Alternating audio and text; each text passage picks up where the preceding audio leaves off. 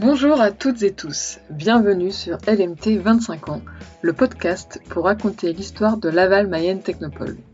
Cette association, que nous appelons également par son acronyme LMT, accompagne et développe le territoire de la Mayenne grâce à l'innovation. Je suis Céline Laurie, en charge de la communication chez LMT.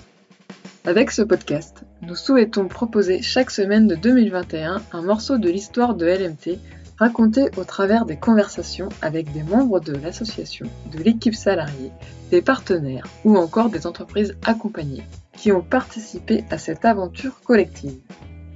Comme vous le savez, LMT fête ses 25 ans d'innovation et de créativité en Mayenne. À ce titre, une campagne de financement participatif a été lancée sur la plateforme LOASO. Dans ce cadre, nous remercions l'un des premiers partenaires de l'opération. Il s'agit de Holberton School France, dont voici une présentation. Holberton School a été créée en 2015 dans la Silicon Valley. Elle est ouverte à toute personne intéressée par le développement informatique, sans prérequis de formation et sans condition d'âge. Holberton School dispose de trois campus en France, Lille, Paris, Laval, et il y en aura cinq en 2022 avec Toulouse et Lyon. La formation dure 18 ou 24 mois avec un apprentissage par la pratique, étude de cas à 95%, en mode collaboratif et en s'appuyant sur une communauté internationale, 27 campus dans le monde. Ensuite, les étudiants sont accompagnés vers l'emploi par Actual Group et par le réseau d'acteurs locaux et régionaux. En parallèle du développement des compétences tech liées à la conception d'algorithmes, une importance majeure est accordée aux soft skills tels que l'autonomie, l'adaptabilité, la prise de parole, la gestion du stress et l'esprit d'entraide. La formation est validée par un titre professionnel délivré par le ministère du Travail français. Je vous remercie de votre attention et je laisse maintenant place à ce nouvel épisode. Bonne écoute C'est un épisode enregistré dans une entreprise en compagnie de Laurent Cosson, co-dirigeant de l'entreprise All for Tech. En 1998, elle fut la première entreprise à s'installer dans les nouveaux bâtiments de la pépinière d'entreprises innovantes, gérée par euh, Laval Mayenne Technopole. Elle s'appelait Alitech et c'est en 2004 que Laurent Cosson l'a reprise. Vous allez même savoir ce que veut dire ce nom All for Tech. Dans cet épisode, Laurent Cosson revient sur les différentes phases d'activité de l'entreprise, qui n'a pas toujours fait le même métier et qui a su s'adapter aux besoins du marché. Laurent Cosson donne des conseils et sa vision pour les entreprises qui innovent. All4Tech a aussi participé à de nombreux projets de recherche collaboratifs. Une entreprise peu connue à Laval, mais qui est reconnue et identifiée dans le secteur de la cybersécurité en France et à l'international. Bonne écoute Aujourd'hui, c'est une interview dans les locaux de All. Je suis avec euh, Laurent Cosson et donc que je remercie pour son temps euh, pour le podcast donc euh, LMT 25 ans. All for Tech, c'est une des premières entreprises, bah, la première entreprise qui a été hébergée dans la pépinière de Laval Mayenne Technopole. Dans un premier temps, peux-tu te présenter? Alors donc Laurent Cosson, donc moi je dirige euh, All4Tech effectivement depuis 2004. J'étais pas fondateur de la société. La société au départ, elle faisait, euh, elle développait des logiciels. Euh, elle était vraiment dans, dans, le secteur de l'industrie du logiciel. par contre, on a évidemment en 23 ans, puisqu'on a 23 ans, on a changé plein de fois d'activité. On a fait de la croissance externe. Donc on a, on a développé des outils et on a fait du service beaucoup à une époque, beaucoup plus qu'aujourd'hui. Aujourd'hui, on ne fait plus du tout de service, on est éditeur. On est éditeur de solutions d'analyse de risque dans le domaine de la cybersécurité. Et on commercialise nos produits euh, partout, quoi. On a des clients en Europe et mmh, puis euh, mmh. en dehors de l'Europe euh, aussi, quoi, également, quoi. Alors nos, ingénieurs sont situés, sont toujours ici.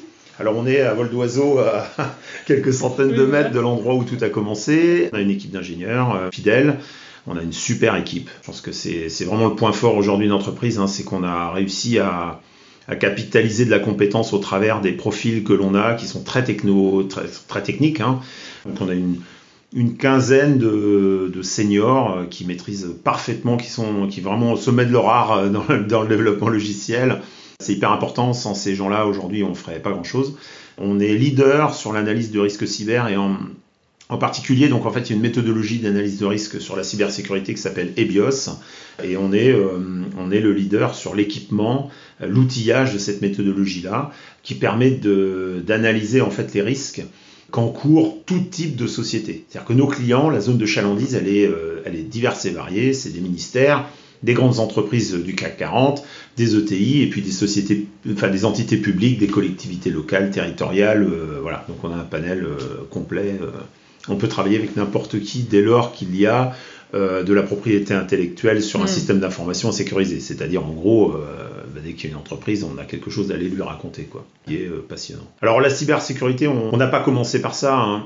En réalité, nous, on a fait, on a beaucoup travaillé dans le domaine de l'ingénierie dirigée par les modèles. Donc en fait, on, a fabriqué des outils qui permettaient autrefois de, de, concevoir ou de modéliser des systèmes. Et puis derrière, on avait des algorithmes qui venaient parcourir les modèles, hein, c'est du parcours de modèles, et en fait, on faisait de la validation. On a, fait, on a, on a développé un outil notamment qui s'appelle Matelot, qui est assez connu dans l'industrie, qui, permet de valider des, systèmes, alors embarqués ou systèmes d'information, mieux qu'un ingénieur de validation le ferait sans équipement. Et puis, on a, à partir de 2005, on, on s'est mis à faire de la sûreté de fonctionnement. Moi, je suis arrivé en 2004, donc euh, j'ai tout de suite euh, fait une croissance externe avec une société qui faisait de la sûreté de fonctionnement. Ça nous a fait vivre pendant pas mal d'années au, euh, sein d'un bureau d'études, en fait. Hein. Et puis, on a toujours cet ADN de développer des outils. Hein. On est passionné par l'édition logicielle, la construction d'outils. Et donc, on a développé des outils d'analyse de risque safety, donc de sûreté de fonctionnement, où en fait, là, le risque, il est plutôt intrinsèque au système lui-même. C'est-à-dire qu'en fait, on s'intéresse aux risques qui, sont liés aux erreurs de développement d'un système hein, embarqué, critique. Alors critique au sens où plutôt euh, c'est un logiciel qui est dans un système d'armes, un véhicule, du transport terrestre. Et donc quand il y a un échec ou un bug, il y a, directement des, échecs missions ou des morts dans une voiture, euh, dans une voiture autonome par exemple. Alors ça, ça nous a donné un savoir-faire quand même particulier. Hein, développer des outils d'analyse de risque, c'est un métier particulier. Et il y a cinq ans, on a basculé sur la cybersécurité. On a fabriqué un premier outil euh, donc, pour faire de l'EBIOS. Donc ça, c'est l'ancêtre de l'EBIOS RM qu'on qu outille aujourd'hui. Puis, bah, au travers de partenariats avec des industriels, euh, on a répondu à un cahier des charges pour l'ANSI. Alors l'ANSI, c'est l'agence euh, étatique qui essaie d'aider un peu le citoyen au travers des entreprises dans les problématiques de cybersécurité. L'ANSI a fait en fait, a, fait une refonte de la méthodologie EBIOS et donc nous, on a été euh, le premier éditeur à outiller et à répondre au cahier des charges de l'outillage et BioCRM. On a été la première société qui a le label BioCRM en France en 2019. Alors depuis, on a équipé euh, plus de 70 clients, enfin à force d'être 70, c'est peut-être 80. Euh, il y, a, environ 400 licences qui sont déployées sur cette technologie-là. Donc c'est clairement le, sujet qui nous intéresse en premier lieu. Et dans la continuité de ça, en fait, euh, on a développé un autre outil dont on annonce la sortie officielle aujourd'hui, qui s'appelle Agile Risk Board, qui en fait est un outil de pilotage des risques. Alors c'est pas tout d'identifier ces risques, il faut ensuite les suivre et les piloter. C'est deux autres mm. sujets qui sont complémentaires.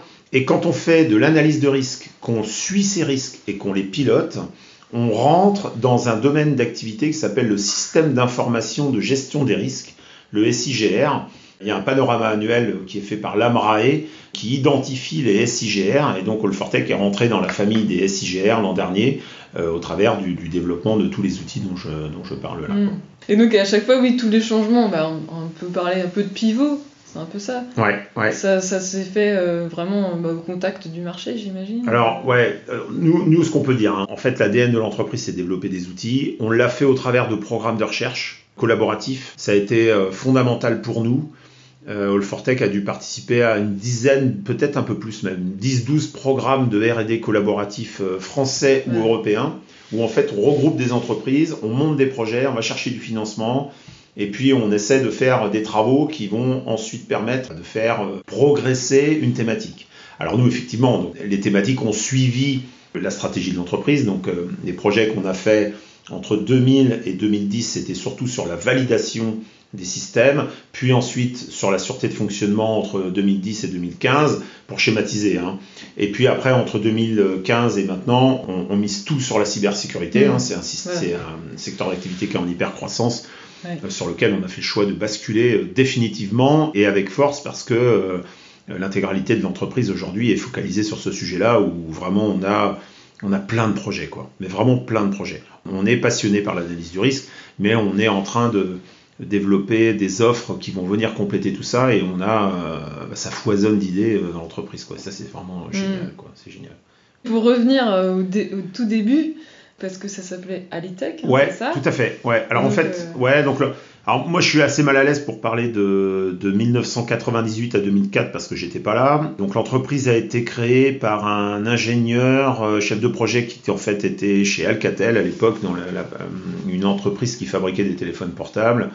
Et en fait, l'idée c'était de développer des logiciels au forfait pour des, pour des clients et de le faire avec une contrainte. À l'époque, on parlait de zéro défaut.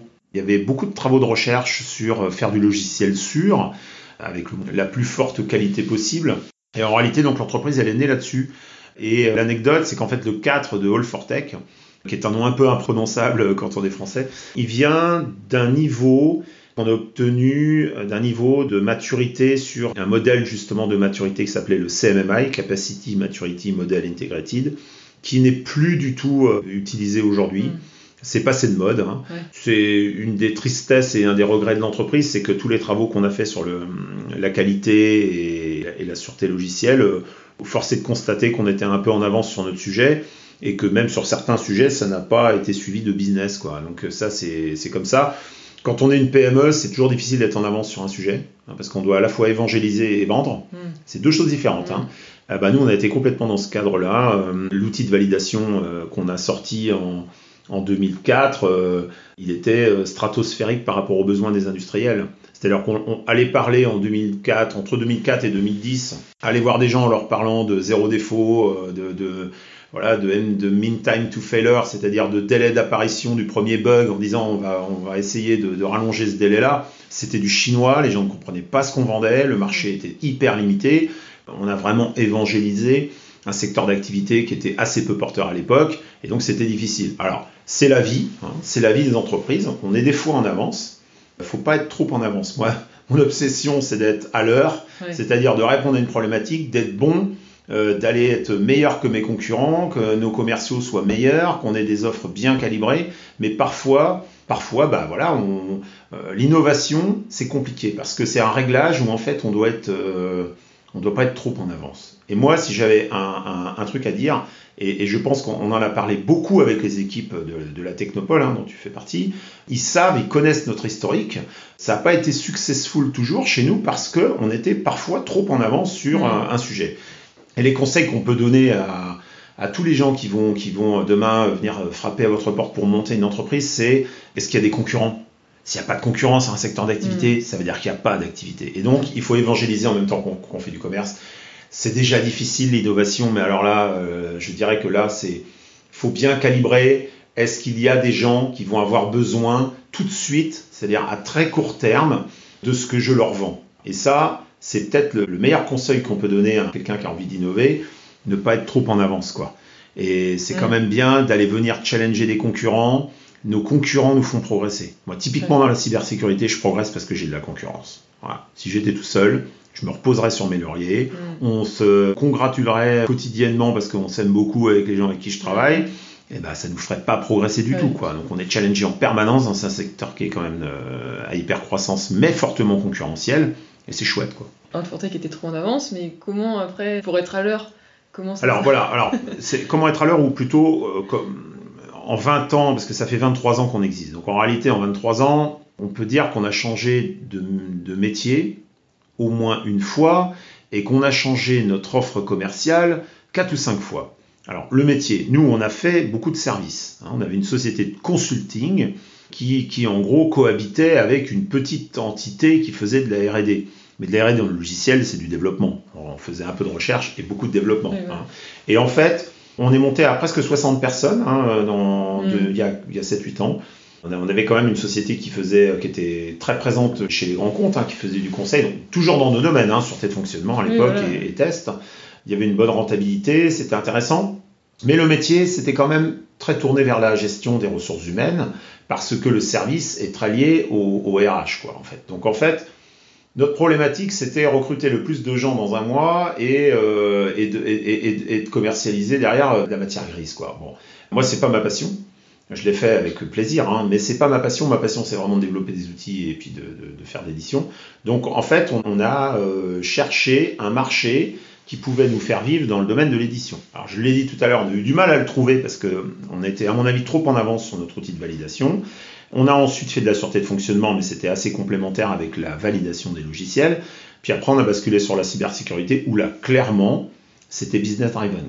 C'est-à-dire, on s'est dit, à un moment, il y a une problématique qui est la cybersécurité qui pèse beaucoup plus en termes de possibilités de chiffre d'affaires et de développement euh, d'activité que, que, la partie sûreté de mmh. fonctionnement qui était juste focalisée sur quelques industriels de, qui fabriquaient des systèmes critiques, alors que la cybersécurité concerne bah, tout le monde. Hein. Donc on a, euh, on a fait un choix à un moment pour des raisons purement commerciales de bifurquer, de changer, de s'approprier d'autres métiers. Alors ça c'est une activité passionnante. Pourquoi? Parce que moi j'avais des ingénieurs qui connaissaient pas la problématique de la sûreté de fonctionnement, qui est plus qu'une problématique, qui est un secteur d'activité. On se l'est approprié. Donc on a développé des choses dans un domaine métier qu'on ne connaissait pas.